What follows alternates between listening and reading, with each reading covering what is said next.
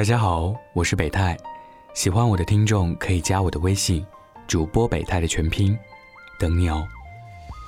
今天分享的文章叫做《姑娘，你所谓的安全感不是别处拿来的》，作者文长长。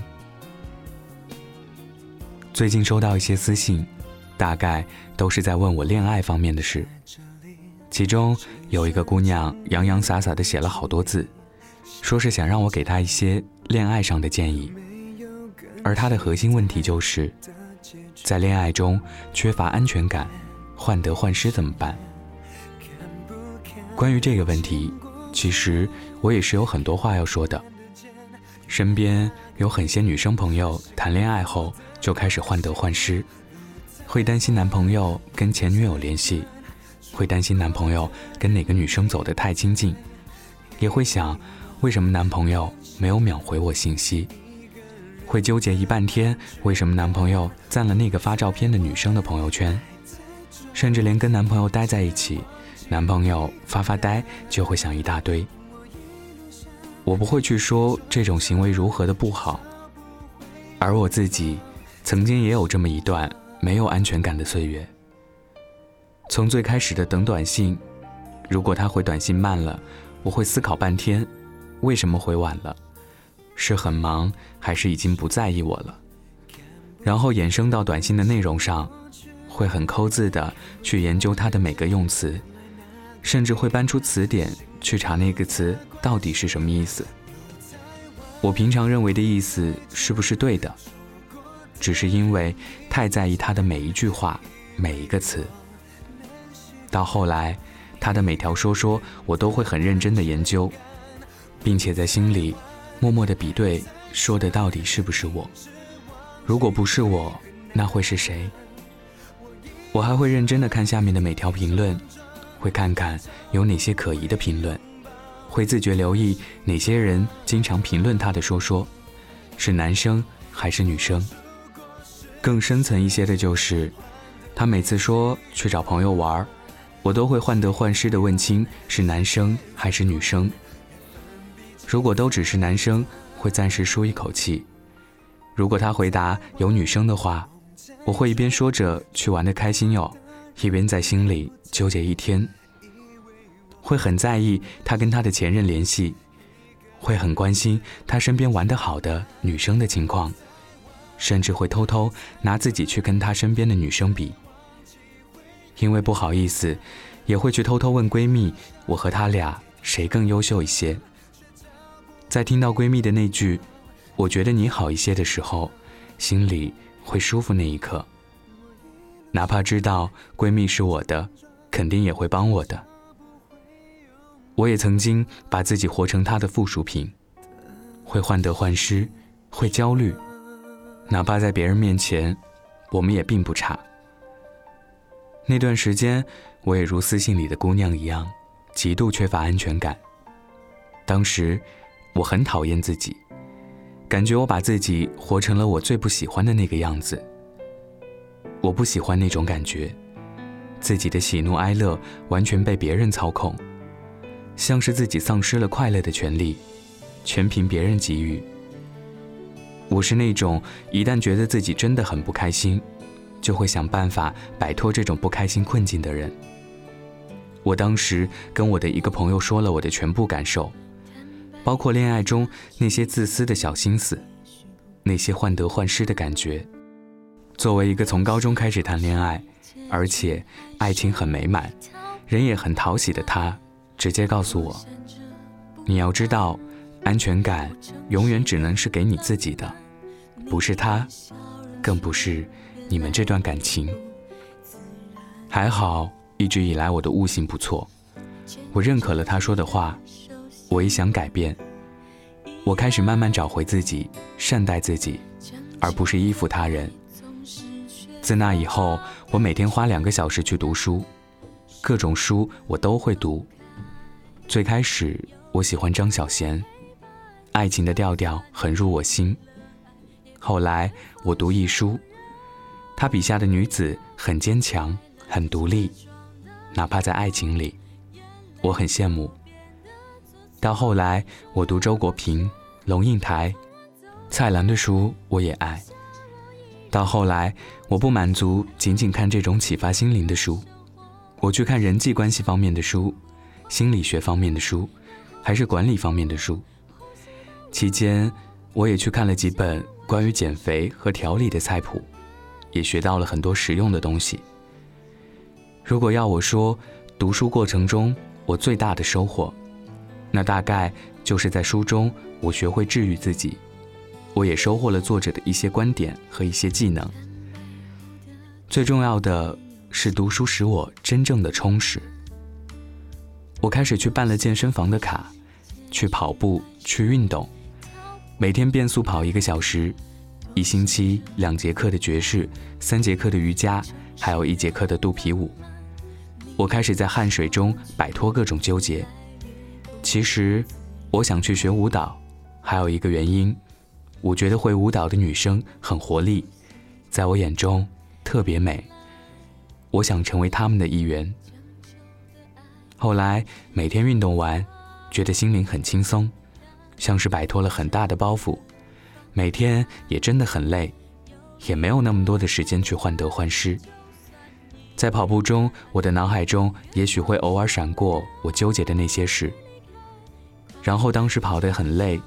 我也一直不断的跟自己说要坚持跑完，带着这些烦心的事去跑更累，我就索性告诉自己，有功夫思考那些繁琐的，还不如让我快点跑完去睡一觉。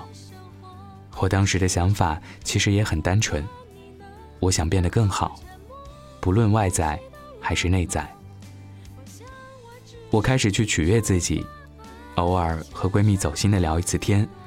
和朋友去逛街，买自己喜欢的衣服，一起出去寻觅各种好吃的东西，趁着阳光骑车去郊外，去昙华林玩，感受一下文艺，去爬山，去各种好玩的地方。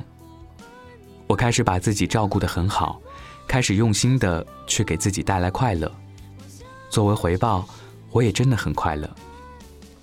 后来，我学会了一个词：悦己。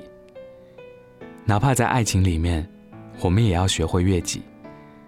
我把自己的生活过得充实，开始关注自己的事，并没有多余的时间去患得患失。至于恋爱，也还是那样处着，少了那么几分小心翼翼，多了几分坦荡荡的喜欢。最开始，我所谓的安全感很狭隘，我以为只要让那个他好好爱我。我就可以无敌了，也可以安全感满满。其实，这世上哪有靠别人给的安全感呢？现在我生活的很充实，业余爱好很多，我也很快乐，爱的没那么吃力，却反倒两个人更加好。当然，此刻的我很有安全感。有一次，几个好朋友在一起讨论各自的感情的时候，V 说了一句话。你看，人家文常常从来不在我们面前大谈男朋友，也没有我们那么多的烦心事。人家对男朋友抱着爱玩玩玩去的心态，他俩的感情还越来越好呢。我记得当时我只是笑笑没说话，我也没有解释什么，哪怕有些地方不对。爱情里面两个人都应该既独立又相依，但我们。毕竟，作为独立的人而存在，每个人都有自己的事。哪怕你们是爱人，彼此也应该给予一定的空间。我和他彼此很信任对方，尤其是自从我开始找到自己的安全感后，我们有什么都会及时告诉对方，少了很多隐藏，却反倒更加坦荡荡，开始慢慢的像两个大人一样谈恋爱。我想要的。成熟的恋爱，充实的我自信了不少。我自己可以给自己带来快乐，懂得独处，也知道如何和他相处。闺蜜曾经对我说：“自信的你真的美多了。”我想，这句话适用于所有人。